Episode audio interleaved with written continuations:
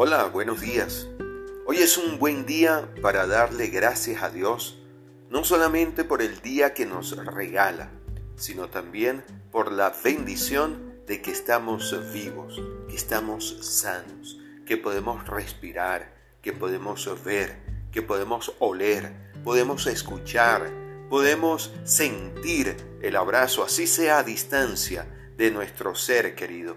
Por eso detente un momento en lo que estás haciendo y que este primer momento sea para decirle gracias Señor. Porque recuerda que un corazón agradecido es un corazón blindado ante la tristeza, el desánimo y la soledad. Dios te bendiga. Feliz día para ti.